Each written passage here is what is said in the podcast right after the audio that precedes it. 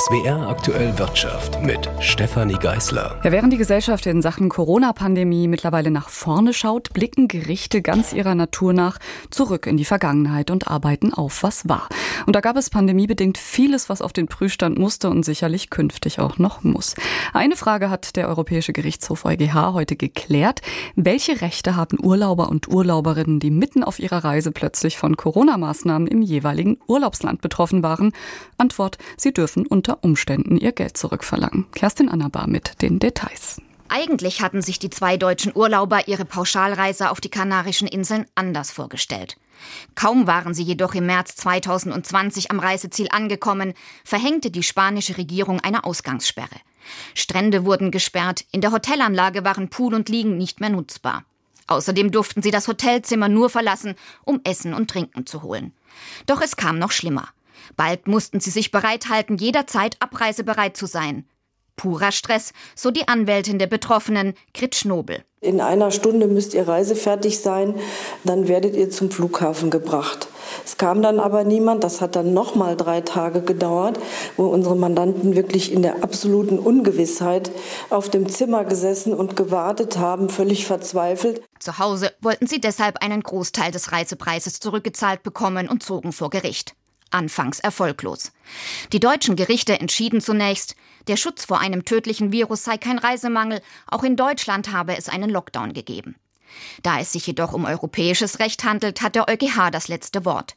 Dieser stellte klar, es muss doch unter Umständen Geld zurückgezahlt werden. Maßgeblich ist, ob die Pauschalreise wie im Vertrag vorgesehen durchgeführt werden konnte oder nicht. Bei Mängeln gibt es Geld zurück. Es komme demnach nicht darauf an, ob den Reiseveranstalter an den Mängeln eine Schuld trifft. Auch sei es egal, ob es derartige Corona-Maßnahmen weltweit gab. Im Einzelfall muss ein nationales Gericht prüfen, ob und in welcher Höhe ein Preisnachlass angemessen ist. Im konkreten Fall hat nun also das Landgericht München zu entscheiden, wie viel Geld die Urlauber etwa wegen gesperrter Strände zurückverlangen können. Ein Bericht war das von Kerstin Annaban. Man muss den Feind bekanntlich kennen, um ihn zu besiegen. Ja, Im Fall des Fachkräftemangels ist der Feind bekanntlich längst bekannt. Er liegt quasi seit Jahren auf dem Objektträger und wird kritisch von allen Seiten betrachtet, bewertet, beziffert. Denn eine Erhebung folgt der anderen. Die jüngste Studie kommt vom Deutschen Industrie- und Handelskammertag DIHK. 22.000 Unternehmen sind befragt worden. Mehr als die Hälfte können nicht alle offenen Stellen besetzen. Zum Teil sind die Probleme aber hausgemacht. Carsten Zummack mit den Details. Der Fachkräftemangel in der deutschen Wirtschaft verschärft sich weiter. Nach Einschätzung der Deutschen Industrie- und Handelskammer DIHK können trotz zahlreicher Krisen insgesamt etwa zwei Millionen Arbeitsplätze nicht besetzt werden. Diese Hochrechnung ergibt sich aus einer Umfrage unter 22.000 Unternehmen, so die IHK-Hauptgeschäftsführer Achim Derks. 53 Prozent aller Unternehmen können offene Stellen zumindest teilweise über einen längeren Zeitraum nicht besetzen, weil sie keine passenden Arbeitskräfte finden. Das ist noch mal leicht mehr als im Vorjahr. Und ein neuer Höchstwert. Konnten größere Unternehmen vor wenigen Jahren ihre Stellen meist noch besetzen, haben auch sie inzwischen große Schwierigkeiten. Personalengpässe, auch das ein Ergebnis der Umfrage, ziehen sich fast durch die gesamte Wirtschaft. Aber es sind natürlich manche überdurchschnittlich betroffen, die auch für unser Land in der Regel eine große Bedeutung haben. Natürlich ganz zuvorderst die Gesundheitsbranche, aber auch der IT-Bereich ist ganz oben an und überdurchschnittlich mit 63 Prozent. Maschinenbau, Fahrzeugbau 67 Prozent, 65 Prozent, die sagen, sie haben hier Probleme Stellen zu besetzen und der Bereich Verkehr, Logistik, Lagerung. Das Fehlen von Fachkräften belaste nicht nur die Betriebe selbst, sondern gefährde auch den Erfolg bei wichtigen Zukunftsaufgaben wie Energiewende, Digitalisierung oder Infrastrukturausbau, urteilt der stellvertretende DIHK-Hauptgeschäftsführer. Er schätzt, ist diese Vielzahl offener Stellen ein Wertschöpfungsverlust für die deutsche Volkswirtschaft von fast 100 Milliarden Euro bedeutet und somit nicht nur Fachkräftemangel ist, sondern gleichzeitig das Ergebnis zeigt, dass dieser Fachkräftemangel auch zu einer Wachstumsbremse oder einem Wohlstandsverlust an dieser Stelle führt. Derks warnt in diesem Zusammenhang vor möglichen Produktionsverlagerungen ins Ausland. Nach Meinung von Gewerkschaften allerdings sind die Probleme teilweise hausgemacht. So verweist die IG Metall darauf, dass die Zahl der angebotenen Lehrstellen seit 2019 bundesweit um 10 Prozent zurückgegangen ist. Die Unternehmen selbst sehen die Stärkung der beruflichen Ausbildung als zweitwichtigstes Rezept, um an mehr Personal zu gelangen. Auf Platz 1 in der Rangliste aber, so Derks, steht der Bürokratieabbau. Da denkt man sich, was hat denn das jetzt so, so miteinander zu tun und warum ist es so wichtig? Das hat damit zu tun, dass Unternehmen mit immer neuen Meldepflichten und zusätzlichen Auflagen versehen werden, die natürlich dazu führen, dass man Mitarbeiter beschäftigen muss, alleine um diese Dinge zu erledigen. Solche Mitarbeiter fehlen aber an anderer Stelle. Gut jeder dritte Betrieb erhofft sich laut DIHK-Umfrage zudem von einer erleichterten Einstellung ausländischer Arbeitskräfte eine Verbesserung der angespannten Personalsituation. Carsten Zummerk hat berichtet über zu wenig Fachkräfte, zu wenige Sozialwohnungen. Das ist ein weiteres altbekanntes Problem. Heute hat das Bündnis Soziales Wohnen jedoch von einer neuen Dimension beim Wohnungsmangel in diesem Jahr gewarnt. Letztes Jahr seien nämlich bundesweit nur rund 20.000 neue Sozialwohnungen gebaut worden. Ein Kollaps drohe. Der Staat, so das Bündnis Soziales Wohnen, müsse dringend ein Sondervermögen für den sozialen Wohnungsbau schaffen. Erforderlich seien hierfür in einem ersten Schritt 50 Milliarden Euro bis 2025. Ziel des Sonderfonds müsse es sein, den sozialen Wohnungsbau deutlich zu beleben.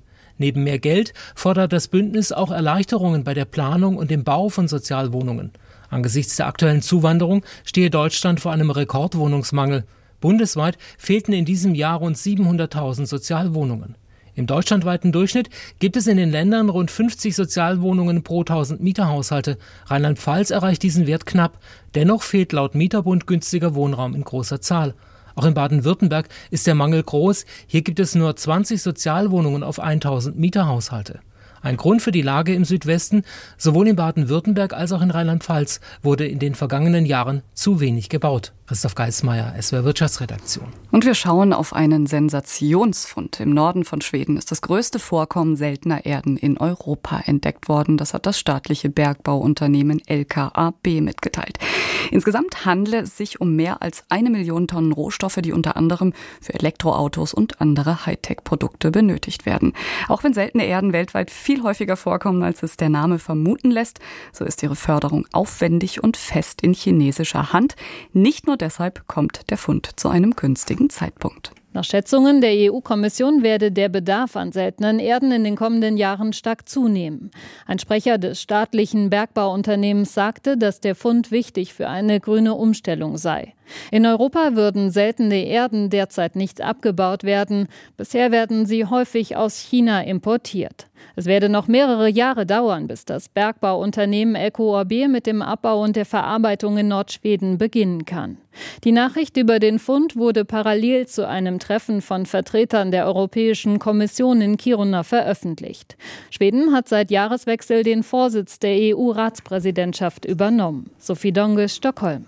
Und zum Schluss wie immer an dieser Stelle der Blick auf die Börse. Der Optimismus unter den Anlegerinnen und Anlegern, der scheint zurück zu sein. Der DAX hat heute die 15.000 Punkte Marke geknackt. Der DAX steht höher als vor dem russischen Einmarsch in die Ukraine. Anleger greifen wieder mehr bei Aktien zu, weil der Gaspreis zurückgeht und Energie etwas günstiger ist. Das zeigt sich auch in den heute veröffentlichten Inflationsdaten aus den USA.